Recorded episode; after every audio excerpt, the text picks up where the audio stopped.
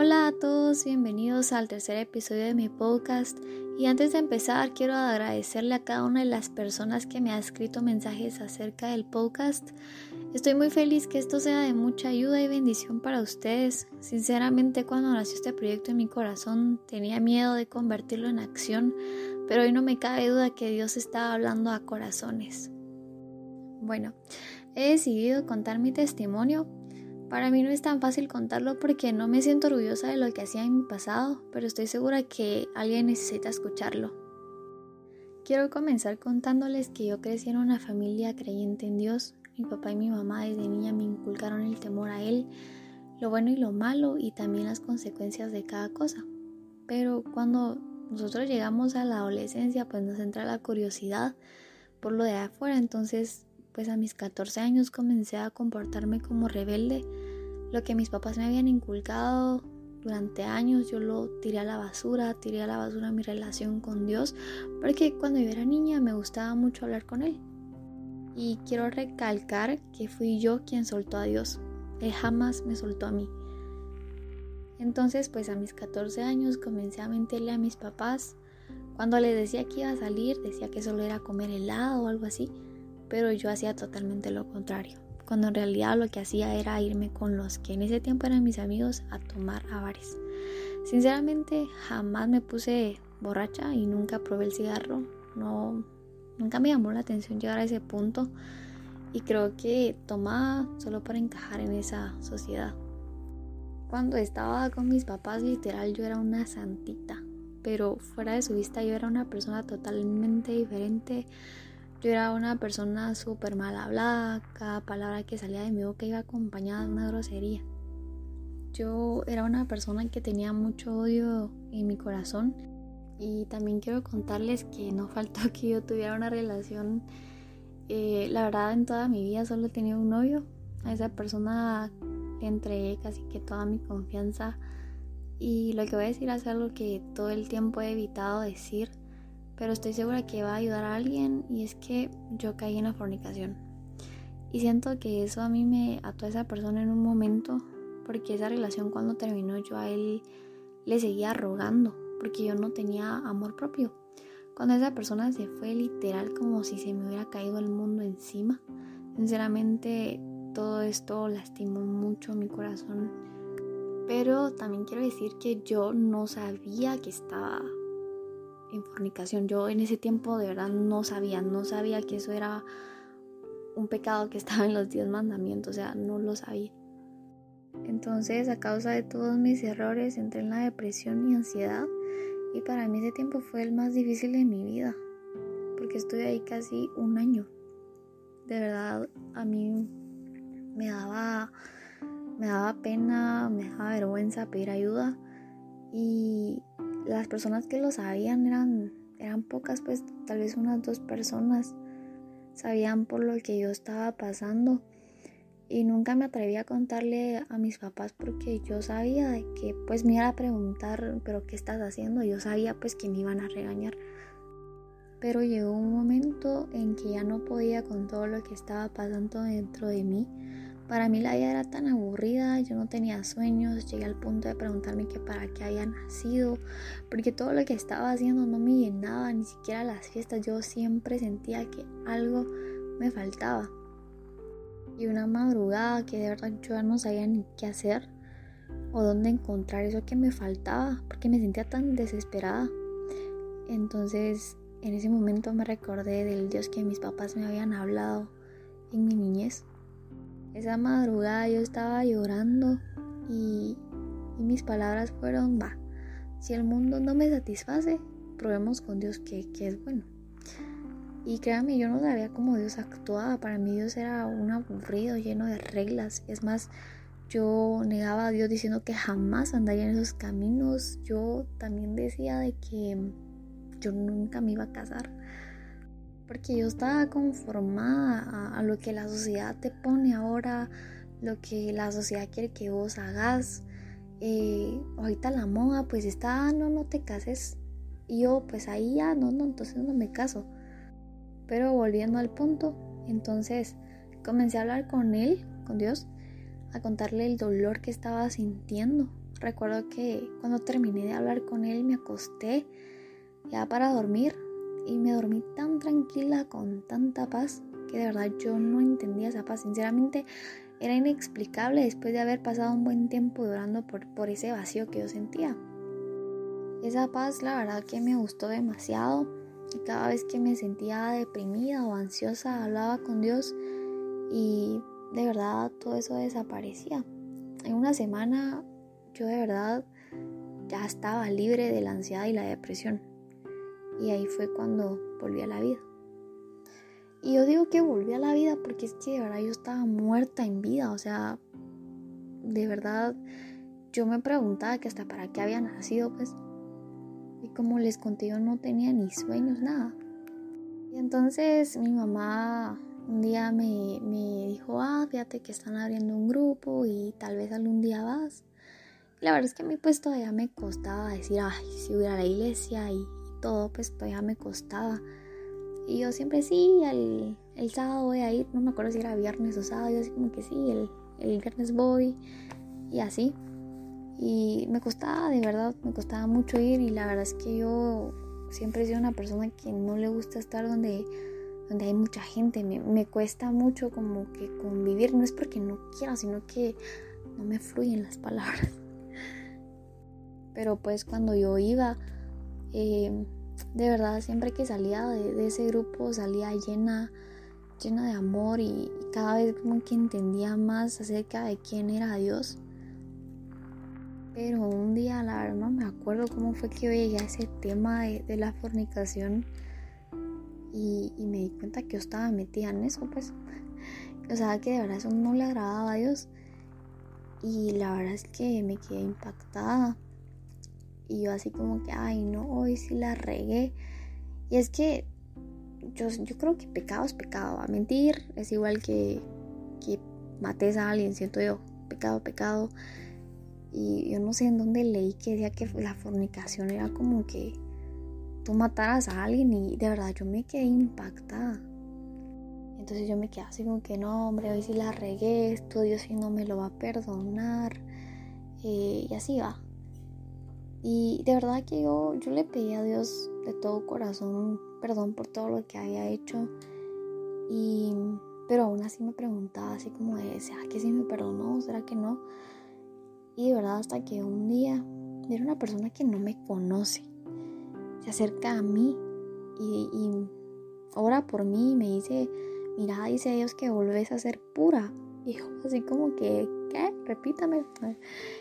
Y, y yo así como que, o sea, Dios me perdonó, o sea, para mí esa fue mi respuesta, porque yo le decía, de verdad quiero saber si me perdonaste o no. Pero cuando entendí que Dios sí me había perdonado, pues dejé de hacer lo que estaba haciendo. Eh, todavía seguía buscando a esa persona, la verdad me seguía viendo con esa persona, pero ya ponía como que un poquito más de límites, pero no fue que yo pusiera esos límites por por obligación, sino que era como que por amor a lo que Dios había hecho por mí. O sea, de verdad yo siempre he entendido que, es el amor de Dios el que te transforma, no, no, no es por, por obligación, la verdad. Después como que a los meses yo, yo me bauticé y ese fue el día en el que yo decidí dejar eh, mi vida mi vida sin Dios atrás.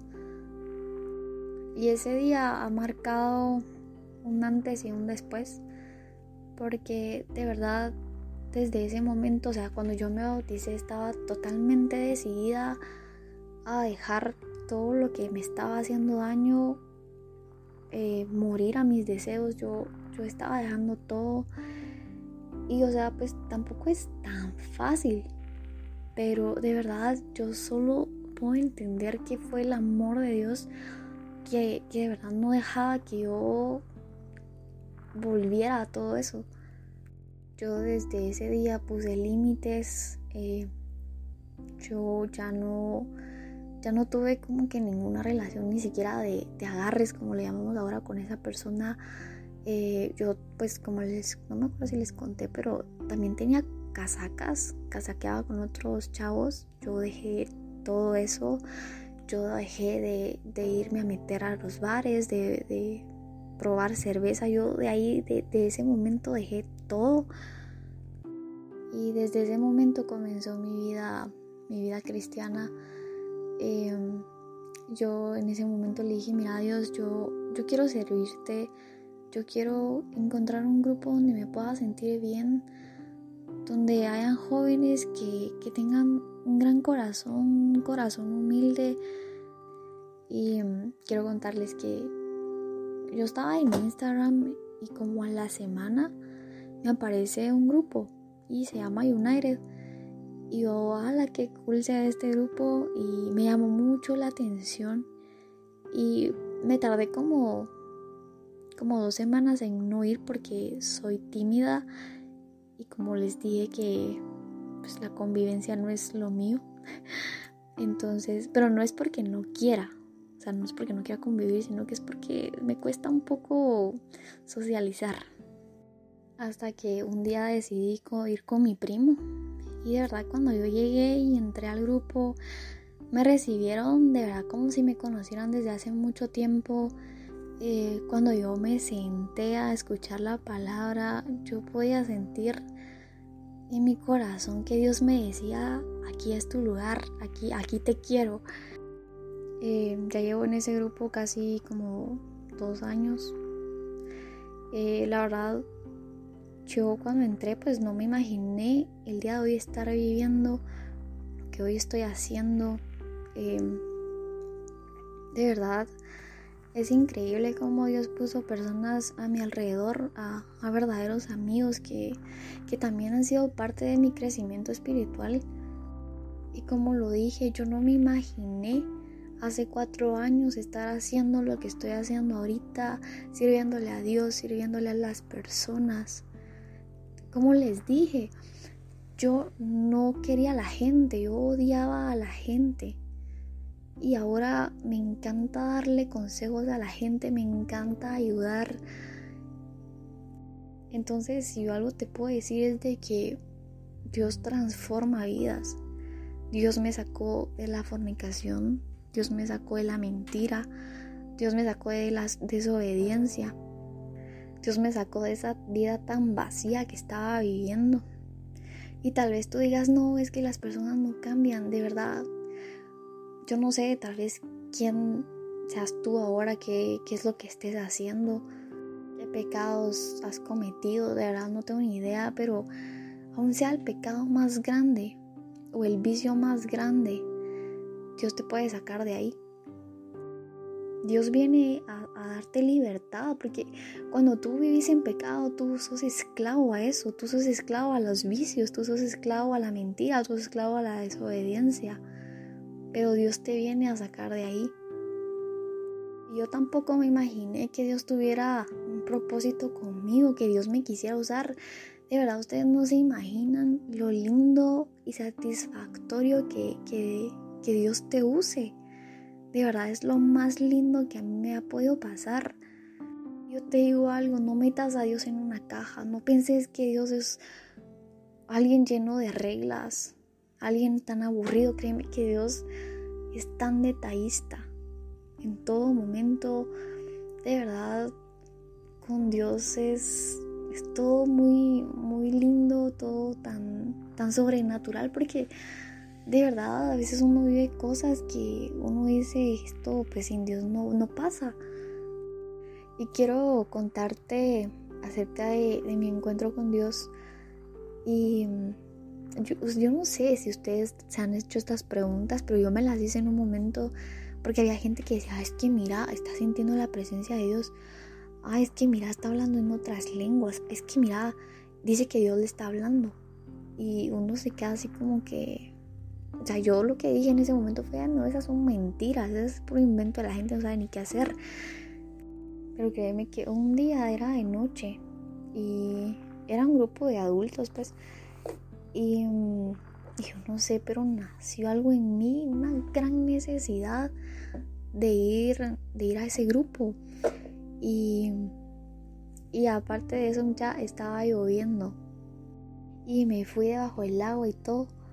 Y cuando llegué, yo entré y le dije, mira, Señor, yo quiero sentir lo que la gente dice que siente.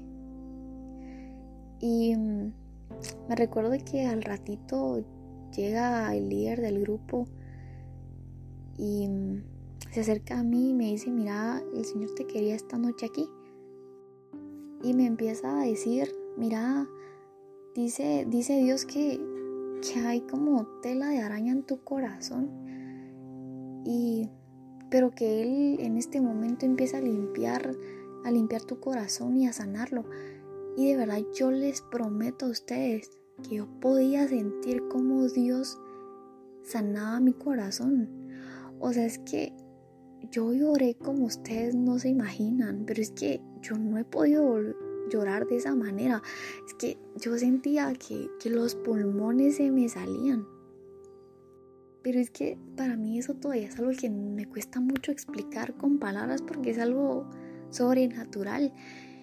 Y luego viene y me dice, mira, el enemigo ha puesto una venda en tus ojos que no te ha dejado ver más allá y te has preguntado que por qué, por qué, por qué naciste.